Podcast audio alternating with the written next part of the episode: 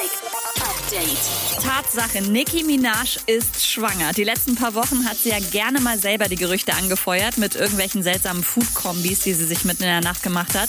Jetzt präsentiert sie sich auf Insta im Bikini und mit riesen Babybauch. Glückwunsch!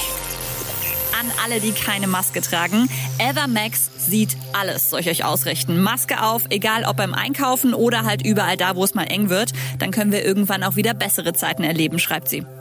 Nach 72 Stunden Angelcamp musste Sido erstmal eins. Pennen. Leute, Angelcamp ist vorbei. Ich habe zwölf Stunden geschlafen. Boah, boah.